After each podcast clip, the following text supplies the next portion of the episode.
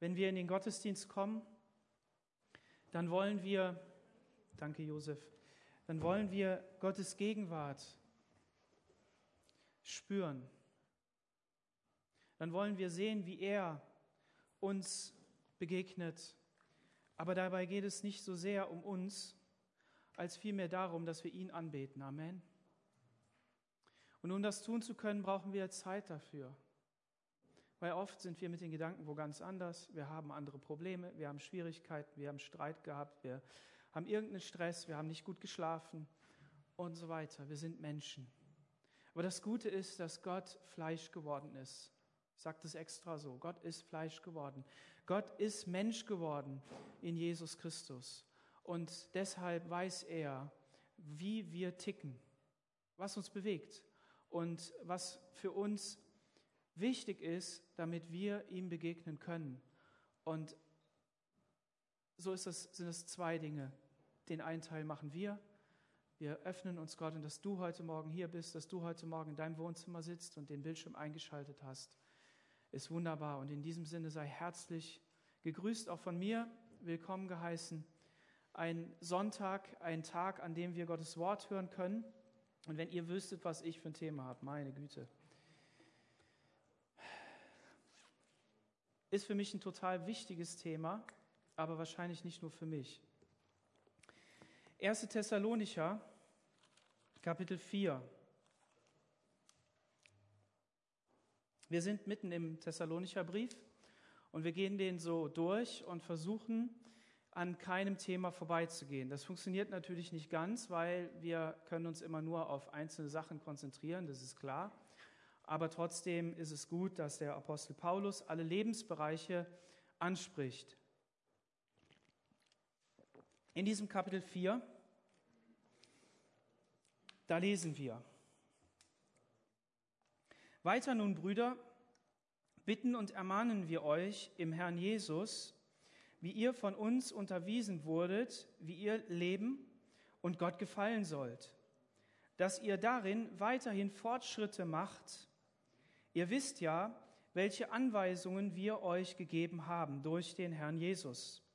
Denn das ist der Wille Gottes, eure Heiligung, dass ihr die Unzucht meidet und jeder von euch sein eigenes Gefäß zu gewinnen wisse in Heiligung und Respekt, nicht in der Leidenschaft der Begierden wie die Nationen, die von Gott nichts wissen, und dass sich keiner Übergriffe erlaube und seinen Bruder in der Sache übervorteile. Denn der Herr ist der Rächer über das alles, wie wir euch schon früher gesagt und bezeugt haben. Denn Gott hat uns nicht zur Unreinheit berufen, sondern zur Heiligung. Bis hierhin Gottes Wort. In diesem Kapitel 4 betrachtet der Paulus und schreibt der Paulus über drei wesentliche Bereiche des Lebens. Der erste Bereich ist der Sex. Der zweite Bereich ist die Arbeit. Und der dritte Bereich ist der Tod. So könnte man auch das Leben zusammenfassen. Und wenn wir in unsere Welt hineinschauen, und Danilo hat das mit dem Vers gesagt, ich sende euch wie Schafe wie Lämmer mitten unter die Wölfe. Dann verstehen wir das natürlich erstmal darin, so wie wir das jetzt leider sehen müssen, ganz offensichtlich in Afghanistan, aber in vielen anderen Ländern. Wir hatten das schon öfter gesagt, wenn wir auch an Nigeria denken, an verschiedene Länder. Und da können man den Weltverfolgungsindex anschauen von Open Doors und kann da hineinbeten, ähm, dass Gott dort eingreift, wo Menschen verfolgt sind, wo Menschen um Jesu Willen unterdrückt sind, wo sie einfach mitten wie Lämmer unter die Schafe geschickt worden sind. Das Krasse ist, dass Jesus jedes Mal dabei ist und dass er neben diesen Personen steht und ihnen die Hand hält, die Hand auf den Rücken legt und dass er ihnen Kraft gibt, das durchzuhalten. Das können wir uns nicht vorstellen. Ich weiß, unsere Leben sind unterschiedlich und der eine oder andere hat auch schon Dinge erlebt, die um Jesu Willen ähm, ja nicht äh, bequem waren. Aber was diese Menschen erleben, sind natürlich Dinge, die sind ähm, out of our range, also ganz weit weg von dem, was wir uns vorstellen können. Wir können wirklich nur für die beten. Aber gleichzeitig, und das ist jetzt das Verrückte, dass nicht nur der Bereich der Verfolgung und des aktiven auf den Christen herumtrampeln unter Beschuss steht, sondern das ganze Leben. Das ganze Leben. Und da sind wir wieder bei dem, wo uns auch dieses Wort trifft, wo wir sagen, ja, Daniel, du hast recht. Wenn ich überlege, was ich ähm, an, an Gedankenterror in mir habe, in meiner Seele, in meinem Herzen, in meinem Kopf, dann merke ich, diese Welt, in der wir leben, ist eine andere als die, die wir hier verkündigen, die wir hier aus dem Wort Gottes herausnehmen, die Jesus hineingebracht hat in diese Welt. Jesus sagt einmal, mein Reich ist nicht von dieser Welt. Und wenn man sich die Geschichte anschaut, und hier möchte ich mal einen Hinweis geben auf Markus Spieker, ein, ein wunderbares Buch, das ich noch nicht gelesen habe, aber ein Teil schon ähm, mal reingeschaut habe, ähm, wo er einfach auf wirklich ähm, erzählerische Weise ähm, erzäh äh, berichtet von dem, was zur Zeit Jesu äh, geschehen ist. Ich habe auch den Buchtitel als Bild irgendwo. Ähm, und wenn ihr euch was Gutes antun wollt, dann lest dieses Buch. Das ist nicht die Wahrheit, das ist nicht die Bibel. Aber es gibt uns einen kulturellen Kontext von dem in die Zeit, in die Jesus hineingeboren worden ist, der Messias. Eine unglaubliche Sehnsucht danach, in sämtlichen Religionen vom Pantheismus hin zum Monotheismus zu kommen, zu sagen, da gibt es nur einen Retter. Jede Religion hat das anders verstanden. Und wenn wir dann in diese Zeit hineinschauen, dann merken wir, dass diese Zeit verdorben war, wie wir sie uns nicht vorstellen können. Ja, wir kriegen einen kleinen ähm, Impuls, ein kleines Gefühl davon, wenn wir die, hinter die verborgenen Seiten des Internets schauen, ins Dark Web, wenn wir hineinschauen in, ähm, in zerstörte Familien, wo Terror ist. Wir sehen das da, wo Kinder vergewaltigt werden, wo sie ermordet werden, wo, wo verschiedene Dinge gemacht werden, die wir uns so als normale Menschen nicht vorstellen können. Aber dennoch ist es so, dass das Evangelium, das vor 2000 Jahren von diesem Kreuz aus verkündigt worden ist, durch Jesus selbst, dass dieses Evangelium etwas mit unserer Gesellschaft auf dieser Erde gemacht hat. Nämlich es hat sie zum Guten hin verändert. Das ist so. Unsere Gesellschaft hier in Deutschland, in Europa ist geprägt vom Christentum. Und ob ihr das glaubt oder nicht, das ist wahr. Und gleichzeitig zeigt sich die Fratze des Bösen unglaublich stark. Und das merken wir, dass wir immer weiter wegkommen von dem, was inhaltlich wirklich Christentum ist, nämlich die wahren Werte des Reiches Gottes zu leben, in Aufrichtigkeit und so wie wir das hier gelesen haben, in, in ähm, Vermeidung von Unzucht, im, im Fleißigsein in der Arbeit und nicht zu sagen, ja, Jesus kommt bald wieder, das ist nämlich das Thema, braucht nicht mehr arbeiten. Und dass wir auf den Tod vorbereitet sind und nicht Angst davor haben. Und der Punkt ist, es war eine verdorbene Zeit und Markus Spieker ähm, berichtet das und wenn ich euch Passagen vorlesen würde, ihr würdet mit den Ohren schlackern. Ich zeige euch mal ein Bild von Asterix und Obelix, vielleicht kennt ihr das. Die römische Orgie. Die römische Orgie, wenn man da in Asterix und Obelix liest und das dann so anguckt, dann sagt man, ja krass, ist ein Comic, ist überzeichnet. Ich verrate euch was, das ist nicht überzeichnet. Markus Spieker erzählt das so, dass, dass, die, dass die Gesellschaft so verdorben war, dass eine Party nicht mehr eine vernünftige Party war. So, wir machen Party heute sondern dass diese Party absolut verdorben war durch, durch Alkoholexzesse, durch Gewalt, durch Unterdrückung und durch Sex. Und das ganze Thema war so verdorben, dass ähm, zur Zeit von, von Augustus, in denen er Gesetze und Gebote erlassen hat, dass, ähm, dass man sich besser verhält, dass man, dass man nicht ausschweifend ist, dass man nicht Ehebruch begeht, dass die Frauen sich ähm, als Prostituierte registrieren haben lassen, um das machen zu können.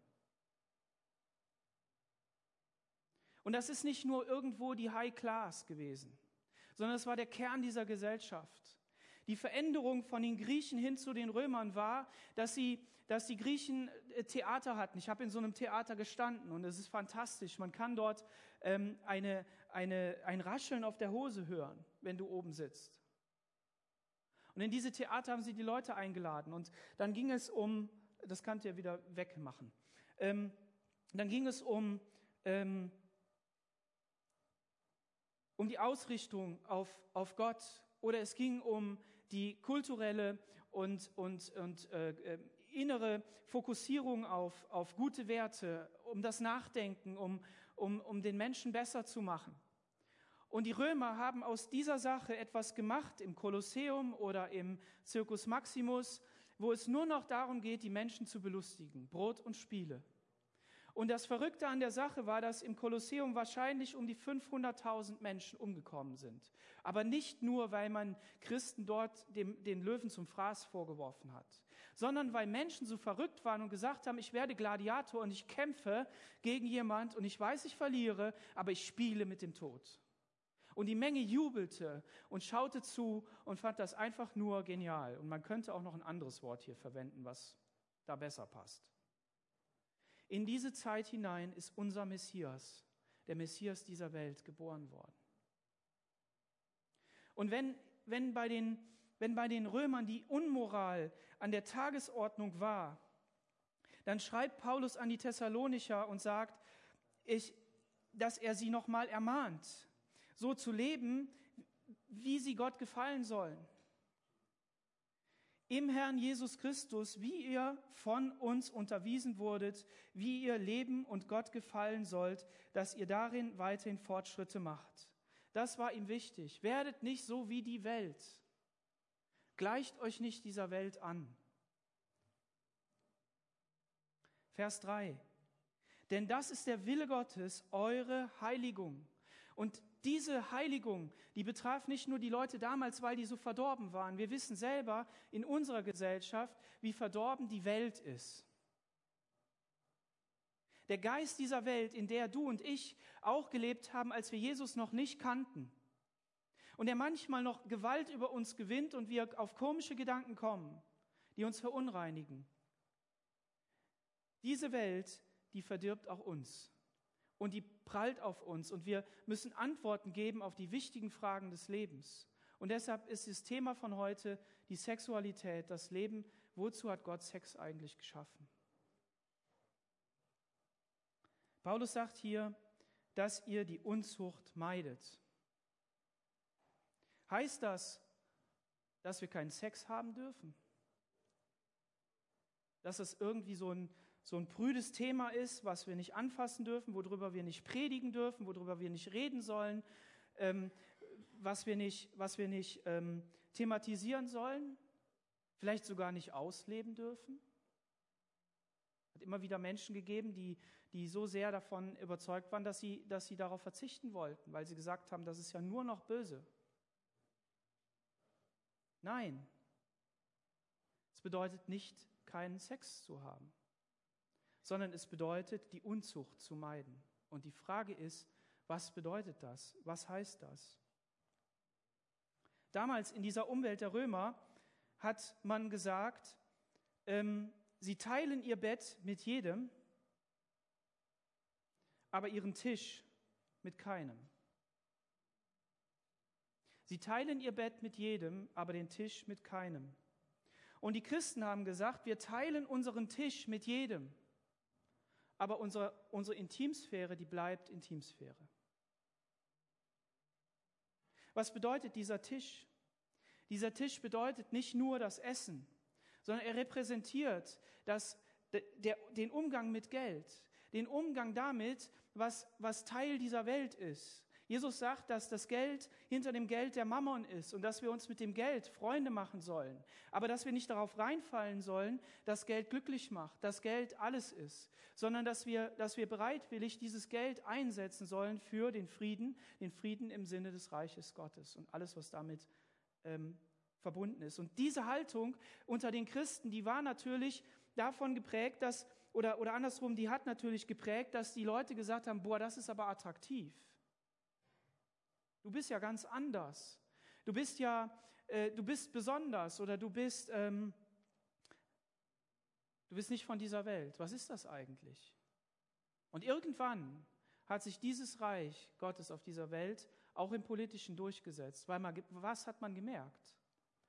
Wenn ich mein Ehebett teile, wenn ich Sex mit jedem haben kann, und wir kommen darauf, dass das so war, was bedeutet das? Das bedeutet Zerstörung der, der Gesellschaft, Zerstörung der Familie, Zerstörung der Beziehungen, Zerstörung von einzelnen Menschen, von Singles, in ihrem Denken, in ihrem Handeln und in der ganzen Art und Weise, wie Gott es haben will.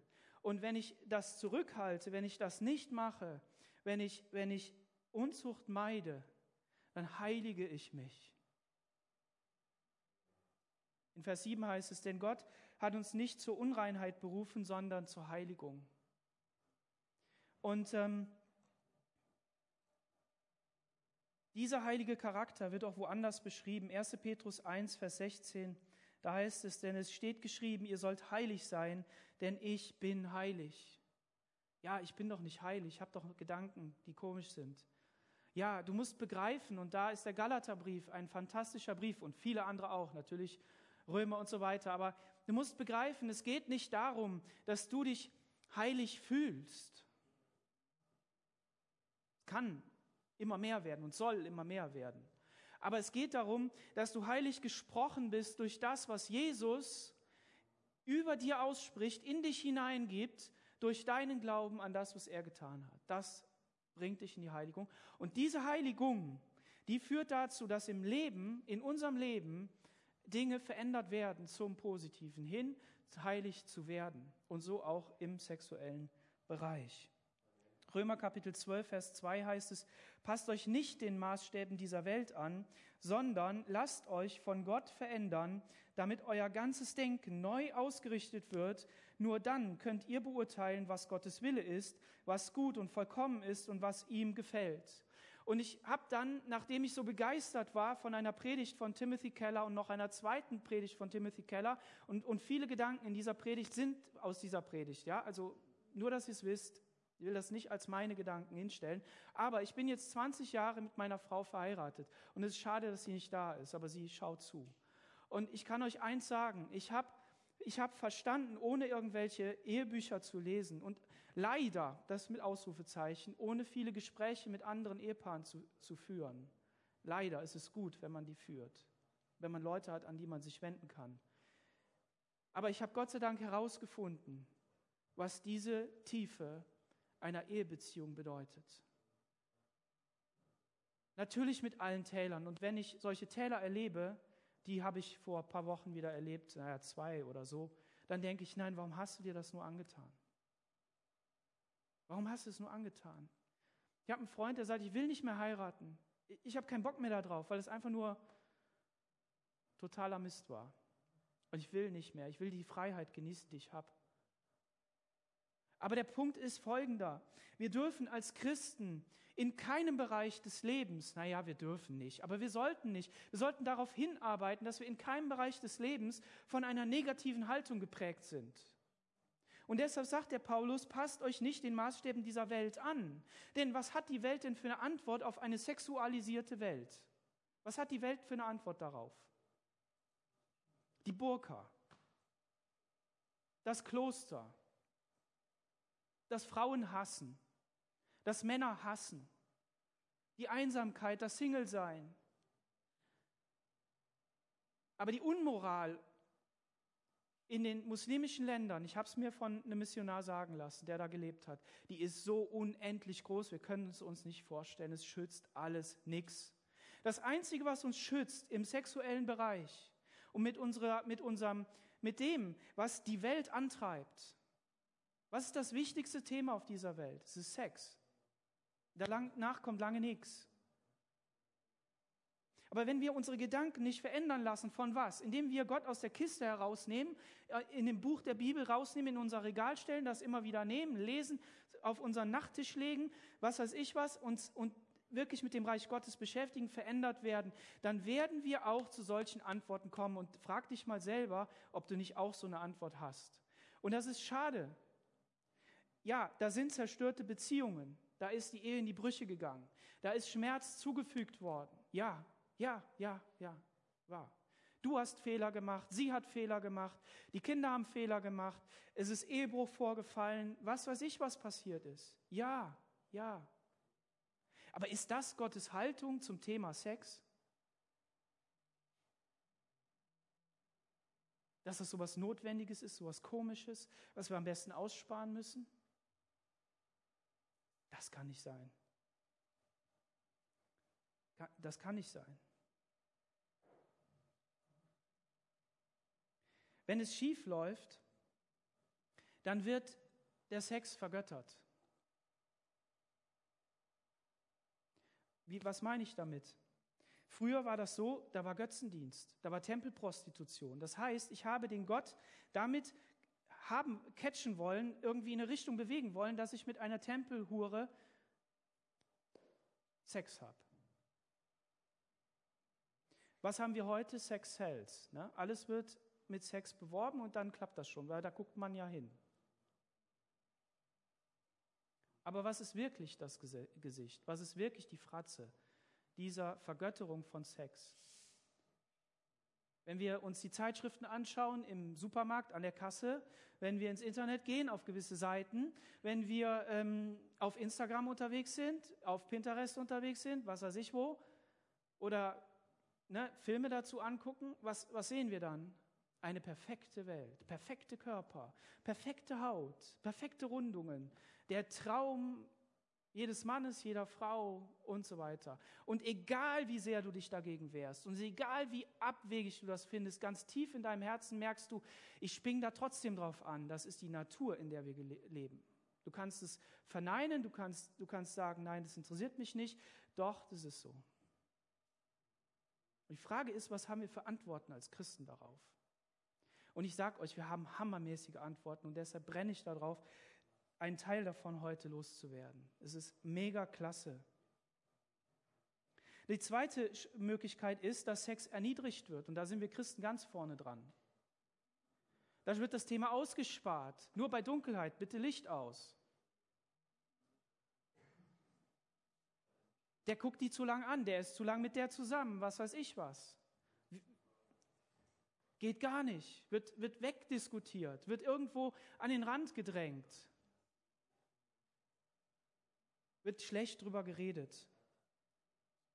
Und dadurch erniedrigen wir die Bedeutung unserer Sexualität, die Gott geschaffen hat. Sie ist nämlich ein Instrument Gottes, um etwas in uns zu bewirken. Und das ist genial. Die Bibel ist absolut anders. Eine absolut andere Realität. Schlag mal einfach auf, vorne, ganz vorne.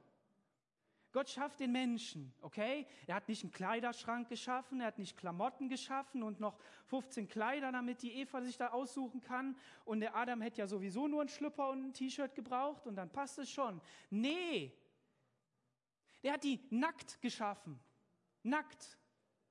Und war dabei und hat, das, hat, hat sie angeschaut und dann ist Adam aufgewacht und der war wahrscheinlich total aufgeregt. Ich wäre es gewesen und wenn ich das bin, Gott hat das ja alles geschaffen, das ist ja nicht negativ, hat er mit Sicherheit geguckt und gesagt, jetzt, jetzt, gleich, gleich, gleich geht's los. Dann ist der Typ aufgewacht und dann sieht er die Eva und dann sagt er, endlich diese. Der ist total steil gegangen. Der hat sich gefreut. Der hat, der, der, der hat Luftsprünge gemacht. Der hat nicht nur die verklärte Eva gesehen in ihrer Heiligkeit, sondern er hat alles gesehen. Und er fand das mega, weil die Tiere hat er vorher untersucht und gesagt, das passt nicht. Und Gott hat sich darüber gefreut. Und sie haben die Beziehung gelebt in der Gegenwart Gottes. Amen. Und das sollen wir, die Beziehung, die wir haben, mit uns selber, mit unserem Ehepartner, die ganzen Zwischenstufen dazwischen, Freundschaft, verlobt sein, heiraten, dann ins Bett, mit Gott, in Heiligkeit, ohne Unzucht. Und das ist die Challenge, die wir haben. Das ist die Challenge, ob wir verheiratet sind oder nicht. Das ist die Challenge, in der wir sind.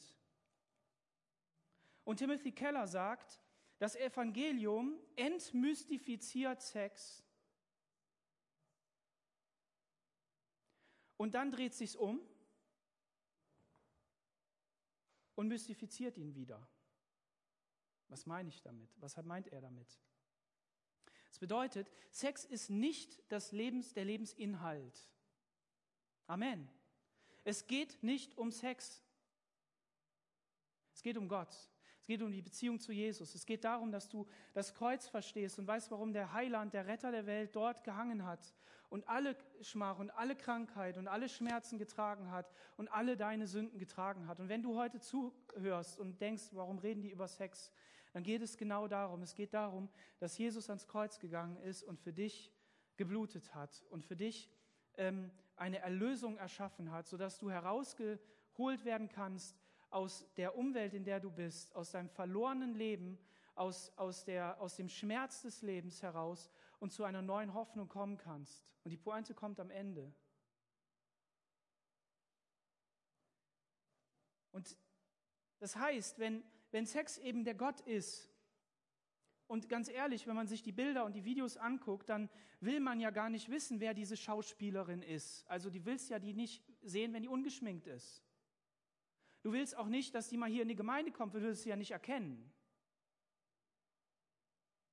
Sondern was du ja anbetest, wenn du dem nachfrönst, wenn du in Unzucht lebst, dann und den Begierden nachgibst, wie Paulus das hier sagt, den Leidenschaften der Begierden, wie die Nationen das machen, dann willst du ja die versexte Person sehen. Also den Sex. Also ist der Sex der Gott.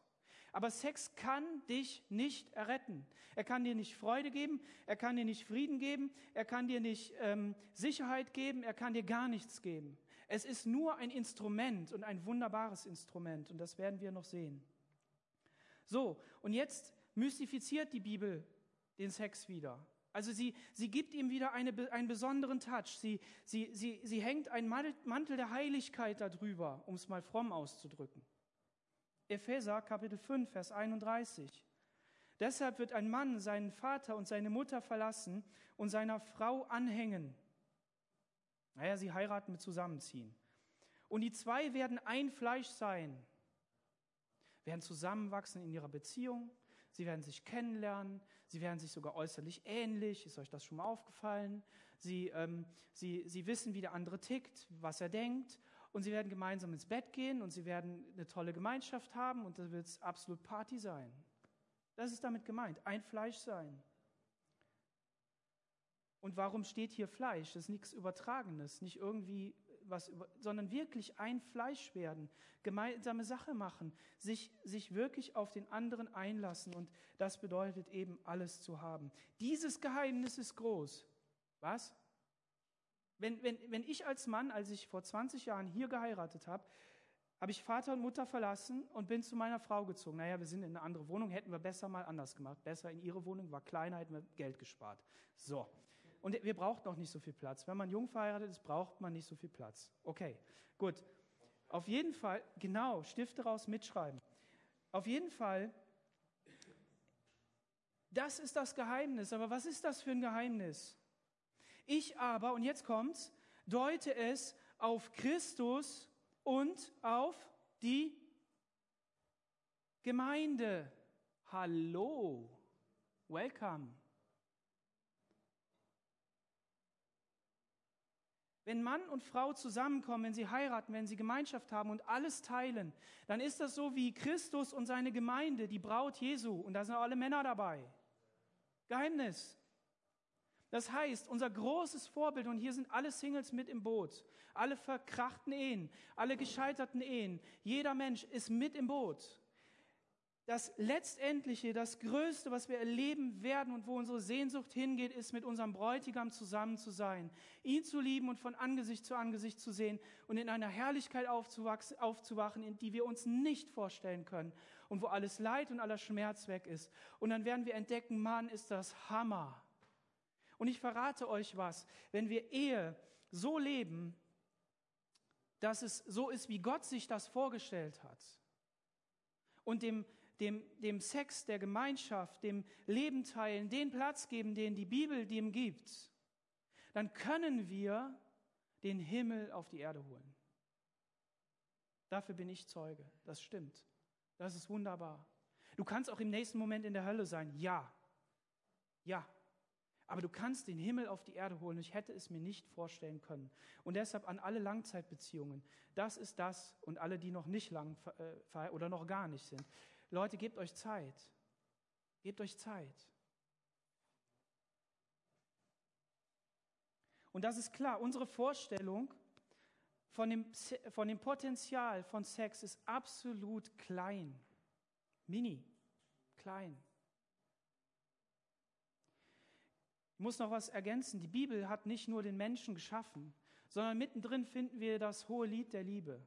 Das hohe Lied der Liebe. Wunderbar. Wenn wir das auf Deutsch übersetzen würden, dann würden wir alle die Krise kriegen. Ein pures erotisches Buch. Absolut. Da wird der Mann in seiner, in seiner Schönheit beschrieben, da wird die Frau in ihrer Schönheit beschrieben, da ist alles drin. Und die Juden haben gesagt, das ist für Leute, die älter als 30 sind, weil, wisst schon.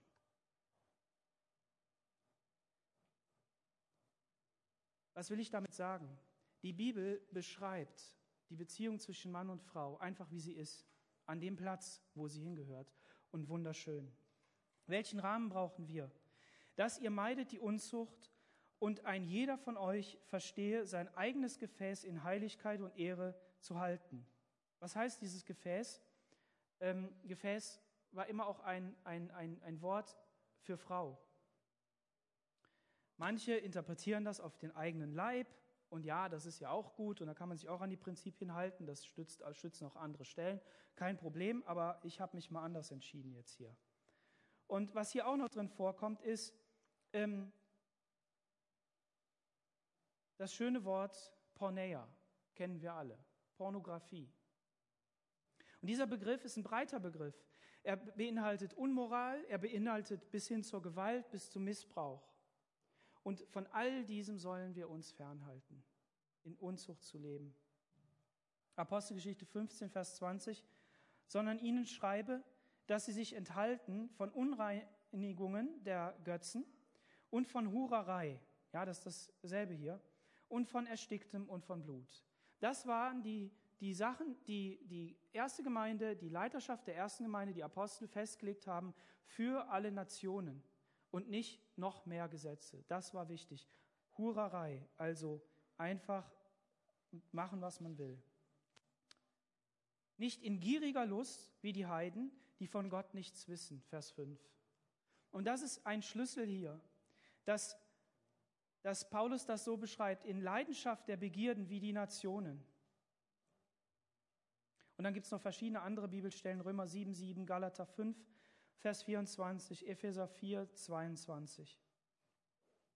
Man könnte also fast behaupten, jetzt haltet euch fest, schnallt euch an und versteht es bitte richtig.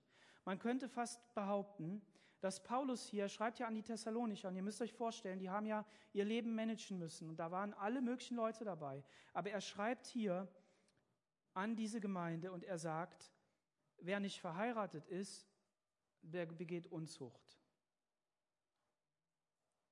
Fast, will ich mal sagen. Warum? Weil, weil, wie sagt er hier, und jeder von euch, jeder von euch sein eigenes Gefäß gewinnen. Das heißt, er weiß, dieser Urtrieb, eine Frau zu haben, einen Mann zu haben, ist in den Menschen einfach so stark drin, dass wir fast gar nicht dran vorbeikommen. Ja, ich weiß, es gibt auch andere Bibelstellen und so weiter, ich verstehe das. Aber schaut euch doch mal unsere Welt an. Worum geht es denn, mit dem anderen ins Bett zu gehen und dadurch glücklich zu werden? Ist es nicht so? platt gesagt. Zumindest das, was öffentlich draufsteht. Das, was transportiert wird. Im Fernsehen, in den Medien, im Internet, überall. Gott sei Dank sind wir christlich geprägt. Gott sei Dank gibt es tolle Ehen. Gott sei Dank gibt es tolle Familien, wo das nicht nur das Oberthema ist und die einfach langfristig zusammenleben. Aber das ist, weil wir christliche Wurzeln haben, weil wir wissen, was es bedeutet. Und biblischer Kontext von Sex ist einfach. Was ist der Kontext von Sex? Wo darf der stattfinden? Was, ist, was, ist der, was sind die Schranken? Nicht vor der Ehe, nicht außerhalb der Ehe, in der Ehe. Das ist der einzige Ort, wo das wirklich geht. Und die Ehe ist der einzige Ort, wo das eben funktioniert. Warum? Klar, das glaubt kein Mensch mehr. Ne? Wenn du rumfragst, glaubt keiner. Sind viele hocken einfach so beieinander. Aber es gibt auch langfristige Beziehungen, wo dann doch die eine meistens sagt, naja, ich hätte ja schon gern, dass der mich heiratet. Ja, warum wohl? Warum ist das so? Und dann ist es so, Sex außerhalb der Ehe geht immer negativ aus für die Frau. Immer. Ja, auch für den Mann. Ich weiß, wir sind ja emanzipiert. Wir sind ja in so einer Gesellschaft. Ich weiß. Aber ehrlich ist es meistens für die Frau negativ. Warum? Weil wir letztendlich Körper und Seele auseinanderreißen. Weil wir Verpflichtungen, die wir eigentlich eingehen müssten durch den Bund der Ehe, nicht wahrnehmen, sondern sagen, ja, wir wollen doch nur den Fun haben. Und das macht was mit dir innerlich. Ja, klar, wenn dann auch noch Kinder entstehen, ja, was machst du denn jetzt? Abtreiben? Bekommen? Alleine aufziehen? Der, griechische, äh, der, der römische Mann, nur noch mal zu der Umwelt damals, der hatte vier Frauen. Vier Frauen. Einmal die Frau, die, die er als respektvolle Frau hatte, die ihm Geld einbrachte, die ihm Stellung einbrachte und die den Haushalt managte, die Geld mitbrachte. Die Frau hatte er. Und die den Erben dann brachte. Die zweite war die Geliebte die war diejenige, die intellektuell so seinen Geist ansprach, wo er sich mit unterhalten konnte. Das konnte er ja mit der ersten nicht. Ne? Hatte die zweite. So, die, und der hatte natürlich auch Sex gehabt, klar. Und dann hatte er die Konkubine, das war die, mit der er nur Sex hatte. Also die war einfach nur geil. Punkt. Und dann hatte er ja noch seine Prostituierten. Und für keine dieser Frauen war er verantwortlich für keine. Die Frau war Versorger, die Frau war Spielzeug, die Frau war zum Herunterwürdigen. Und hier sagt Paulus, Schluss damit. Hört auf, so zu leben. Stellt euer Leben um, sondern such dir eine Frau, mit der du zusammen bist, mit der du Kinder bekommst, für die du Verantwortung übernimmst, die du liebst, mit der du spielst im Positiven, die du würdigst und ehrst und mit Respekt ihr entgegentrittst, mit der du redest, mit der du intellektuell unterwegs bist, mit der du, mit der du dein Leben teilst und mit der du einfach alles besprichst. Die du trägst, die du, die du, für die du verantwortlich bist. Das sollte diese Frau sein. Was war also das Ziel? Die Männer sollten die Frauen befähigen, Sie sollten sie bevollmächtigen und sie sollten sie stärken. Und das sage ich jetzt nicht andersrum. Erstmal. Weil die Zeit, in der das dort gestehen war, da war die Frau nichts wert. War sie einfach nicht. Aber die Bibel ist immer schon anders gewesen. Das Alte Testament hat in den Gesetzen und in der Versorgung der Frau, wie der Mann mit ihr umgehen sollte, immer schon die Frau hochgehoben gegenüber der Gesellschaft drumherum. Und lasst euch nicht einreden, dass die Bibel ein altbackenes Buch wäre, wo die Frau auch diskriminiert wird. Das ist Schwachsinn. Stimmt einfach nicht. Stimmt nicht. Ja, die Christen haben in ihrer komischen theologischen Auslegung und ihrer, ihrer Männerfixiertheit, äh, haben die das auch hingekriegt. Ja, aber es ist falsch. Gott hat Mann und Frau gleich geschaffen, auf einer Ebene, um den Auftrag, die Welt zu bevölkern, wirklich äh, ähm, umzusetzen. Und Gott sei Dank ist Jesus gekommen und hat diese Stellung wiederhergestellt, sodass wir in der Gemeinde unterwegs sein können, gemeinsam. Und außerehelicher Sex zerstört Langzeitbeziehungen und zerstört das, was, was, ähm, was Kinder am meisten brauchen, stabile Beziehungen. Und der eigentliche Grund, und das ist ja der Punkt, ja Christen, warum macht ihr das denn? Ist doch viel einfacher, das anders zu machen, ist, dass wir Gott Gewalt antun, dass wir ihn verletzen, dass wir seinem Gesetz entgegenwirken. Überall wird von Unzucht geredet, im Alten wie im Neuen Testament. Das sollen wir nicht tun. Und der Rahmen dafür ist die Ehe. Punkt. Wenn wir das nicht tun, dann tun wir etwas, was Gott nicht will. Und wir tun ihm Schaden an. Wir, wir, wir setzen uns über ihn hinweg. In der Welt, und das habe ich ja schon gesagt, ist Sex nicht verpflichtend. Überlegt das mal weiter. Weder für den Körper noch für das Leben.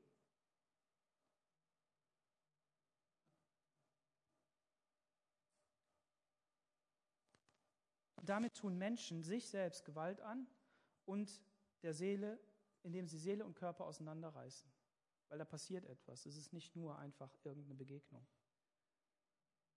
Und was ist der Punkt, warum tun sie das? Die von Gott nichts wissen. Weißt du etwas von Gott? Weißt du, wie Gott ist? Den Körper teilen aber keine Gefühle haben, kein Geld geben, keine Verpflichtung eingeben, separates Konto haben, äh, zu sagen, du sorgst für dich selber, du musst selber gucken, wie du durchkommst. Ähm, nee, nee, ich habe meine eigene Wohnung. Das kann alles hilfreich sein in gewissen Situationen. Ich bin nicht dagegen. Aber generell geht es darum, ich will doch mit diesen Menschen zusammen sein. Ich will ihn tragen. Und es geht eben hier um Begierde, es geht um Gier, auch in der Ehe. Wir sollen nicht so leben nach unseren Leidenschaften und Begierden. Ja, du, wir, du musst mir das geben. Du musst mir diese emotionale Seite geben. Du musst, du musst hier dies, du musst hier das, du musst hier jenes. Nein, das sollen wir auch nicht, sondern was sollen wir?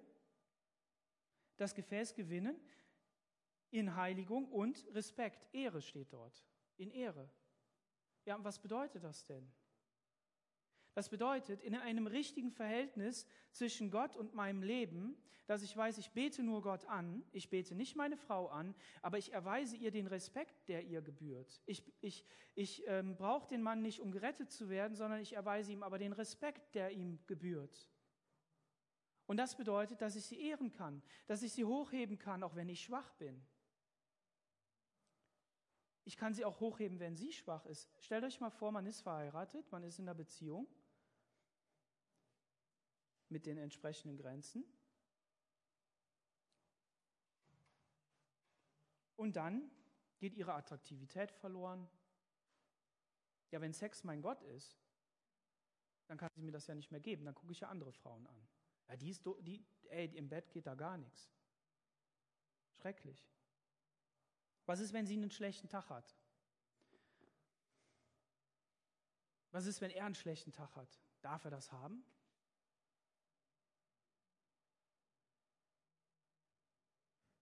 Nein, darf er nicht. Weil wenn er einen schlechten Tag hat, dann kriege ich ja nicht das Gefühl, was ich jetzt durch die Beziehung haben will. Sondern dann muss ich ja was leisten, dann muss ich ja tragen, dann muss ich ja irgendwie mit Gott in Connection sein und dafür beten, Nee, es geht nicht. Doch, das ist genau der Punkt. Der Ehebund, da ist dieses Versprechen von Liebe zueinander mit dem Aufleben von absoluter körperlicher Gemeinschaft, Ausleben von absoluter körperlicher Gemeinschaft und wird durch die Ehe und den Bund besiegelt. Und das bedeutet in allen Bereichen, damit ist Sex nicht nur ein billiges Vehikel meiner erotischen Befriedigung und hier eben auch nicht, um die Beziehung zum Laufen, am Laufen zu halten. Es hat Untersuchungen gegeben, zwei Punkte. Untersuchungen gegeben, welche Ehen halten länger? Die, wo man vorher ins Bett gegangen ist oder die, wo das nicht passiert ist? Die haben länger gehalten, wo man es nicht gemacht hat. Und das Zweite ist, Wichtig ist in unserer Welt, ich muss mit dem ja ins Bett, um die Beziehung am Laufen zu halten.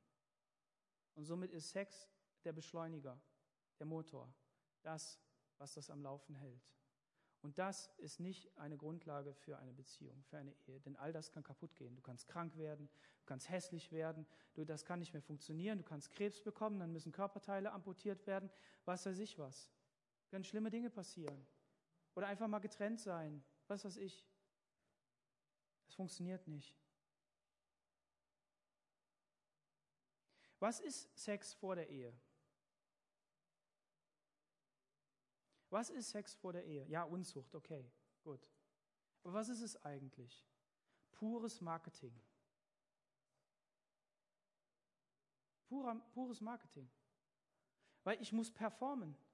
Das muss ja gut laufen, das muss ja klappen. Ich muss ja, ich muss ja 1a da sein, mein Körper muss 1a aussehen. Ich darf nicht schlapp machen, ich darf nicht versagen. Ich, weil, warum? Weil ich bin ja mit der noch nicht so wirklich zusammen. Wir haben ja nur Sex gehabt. Es könnte ja jemand kommen, der besser ist, der schöner ist, die heißer ist, die das einfach besser kann. Und dann entfallen auf einmal Gefühle. Und ja, auf einmal liebt man die andere mehr. Und ja, mit der bin ich ja nur so zusammen. Ja. Marketing. Verausgaben. Nicht das darstellen, was man wirklich ist. Und was bedeutet das, wenn man den Bund der Ehe eingeht? Was bedeutet das? Das bedeutet, dass es eine ganz andere Grundlage hat. Nämlich die Grundlage, dass ich zu meiner Frau hingegangen bin und seit 20 Jahren auf sie einrede. Mit folgenden Worten. Ich will mein ganzes Leben mit dir verbringen. Ich will mit dir alt werden. Ich will mit dir alt und schrumpelig werden. Ich will alle Höhen und alle Tiefen durchleben. Und ich finde dich wunderschön. Du bist einzigartig und du gefällst mir so, wie du bist. Dein Körper macht mich an. Und wir haben dadurch Spaß im Bett.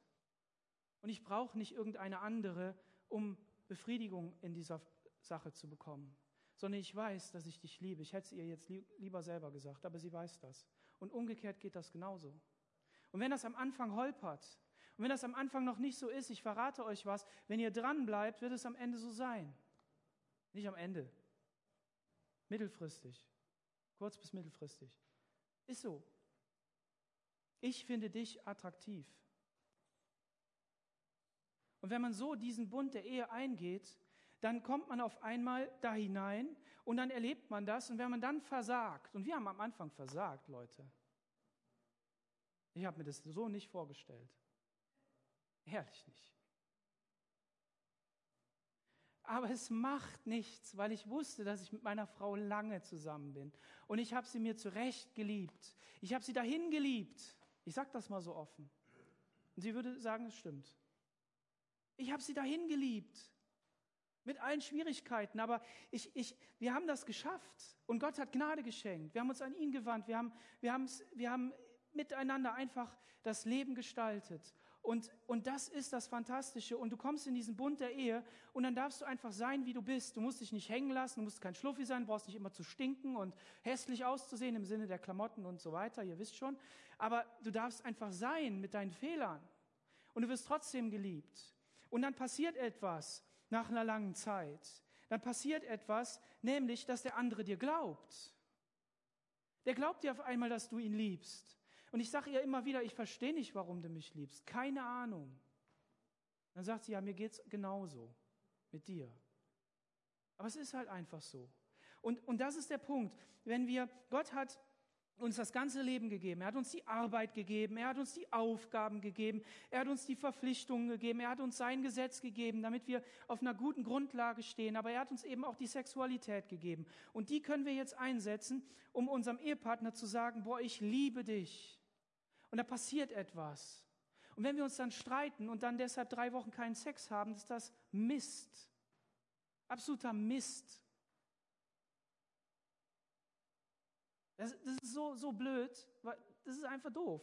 Aber du weißt nicht, was du machen sollst. Ja, musst du wieder ins Gespräch kommen, musst du wieder irgendwie dir vergeben, du musst auf den anderen zugehen und du musst ihm einfach wieder sagen, ich hab dich lieb, ich, ich, ich begehre dich, ich will mit dir zusammen sein in allen Bereichen. Das Coole ist, als Christ kannst du noch darüber hinausgehen. Du kannst nämlich sagen, weißt du was? Ich sehe dich mit den Augen Gottes. Ich sehe, was Gott in dich hineingelegt hat. Und ich weiß, dass du jetzt in diesem negativen Moment eigentlich so nicht bist, sondern dass Gott dich woanders hinhaben will. Und wenn du es ihm auch nicht so sagst, weil er das gerade nicht verträgt, wenn du sie in Ruhe lässt damit, aber du weißt es innerlich. Du weißt es innerlich und kannst das einfach, du kannst es einfach leben. Du weißt, deine Beziehung, deine Ehe, deine Familie hängt nicht von diesem Thema ab. In dem Sinne. Sondern sie hängt an dem Kreuz. Sie hängt an Jesus. Sie ist gebaut auf dem Fundament von Jesus. Und das ist die Grundlage. Und wenn alle Kanäle dieser Welt, die Bilder, die Filme, die Worte, die Reden, die Gedanken und so weiter, wenn die sagen, du bist hässlich, du bist nicht wert, du kannst einfach gar nichts, dann kann der Ehemann, kann die Ehefrau zusprechen, ich liebe dich, ich liebe dich. Ich will, sagt der Volker immer, dass du in den Himmel kommst. Ich will dir helfen. Ich will, dass du ein schönes Leben hast mit mir. Und das wird geglaubt. Und dann bedeutet das den Himmel auf Erden. Und dann äh, gibt es keine Grenze dafür. Das ist so. Und deshalb lasst euch ermutigen. Ja, ihr habt vielleicht, ihr erlebt das noch nicht, ihr seid Singles. Dann wisst ihr jetzt, wovon ihr träumen könnt. Okay? Ihr habt vielleicht zerbrochene Beziehungen. Ihr traut euch nicht zu heiraten. Auch hier sei dir Mut zugesprochen. Habt doch einfach Mut. Hab einfach Mut. Gestalte das Leben. Lass nicht noch 10 oder 20 Jahre vergehen. Man Und der Punkt ist der, dass wir letztendlich die Ehe leben als ein Abklatsch von dem, was Jesus für uns ist. Ich hatte das schon gesagt. Und jeder von uns, ob Single, verheiratet, geschieden, was weiß ich was, verwitwet, weiß, dass dieses Leben eines Tages in den Armen des Bräutigams zu Ende geht und wir ewig mit Jesus zusammen sein können. Und dann werden wir das, was wir, wovon hier die Ehe schon ein Vorgeschmack sein kann und oft nicht ist, eines Tages in Herrlichkeit sehen können. Vers 7.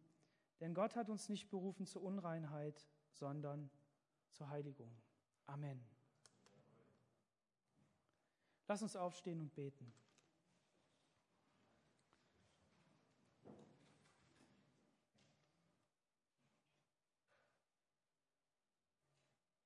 Herr Jesus, wir danken dir, dass du unser wunderbarer Gott bist und dass du jedes Herz kennst, dass du jeden Menschen kennst, der jetzt hier heute Morgen anwesend ist, der auch online zugeschaut hat.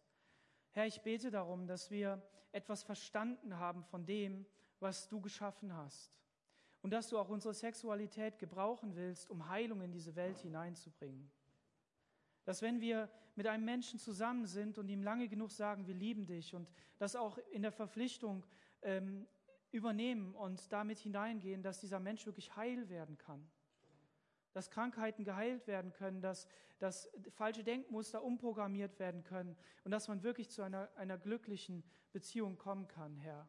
Aber wir wissen gleichzeitig, dass dieses ganze Thema, so schön das auch ist, Herr, uns nicht erlösen wird dass es uns das nicht den Himmel auf Erden bringen wird, wirklich, sondern dass es nur ein Vorgeschmack ist auf das, was eines Tages sein wird. Und dass du durch deine Beziehung, die du für uns hast, und du hast dich voll und ganz gegeben, du wurdest Mensch, du bist ins Fleisch gekommen und hast ganze Sache gemacht, sollten wir als deine Ebenbilder nicht auch ganze Sache machen, wenn wir jemanden kennenlernen? Herr, ich bete darum, dass wir ganze Sache mit dir machen, damit wir ganze Sache untereinander machen können. Herr, und dass wir entdecken, was es bedeutet, auf dieser Erde unterwegs zu sein und in Heiligkeit unterwegs zu sein, Herr. Dass wir wirklich strahlen in eine Welt hinein, die so dunkel ist manchmal, die so hässlich ist manchmal und wo so viel Verletztheit ist, wo so viel äh, Gedanken kaputt sind, Herr, die verändert werden müssen, Herr, durch deinen Heiligen Geist. Ich bete darum, dass du jeden Einzelnen segnest und dass wir entdecken, wie wunderbar du deine Schöpfung gemacht hast und dass wir uns freuen können, dass du unser Gott und König bist. In Jesu Namen. Amen.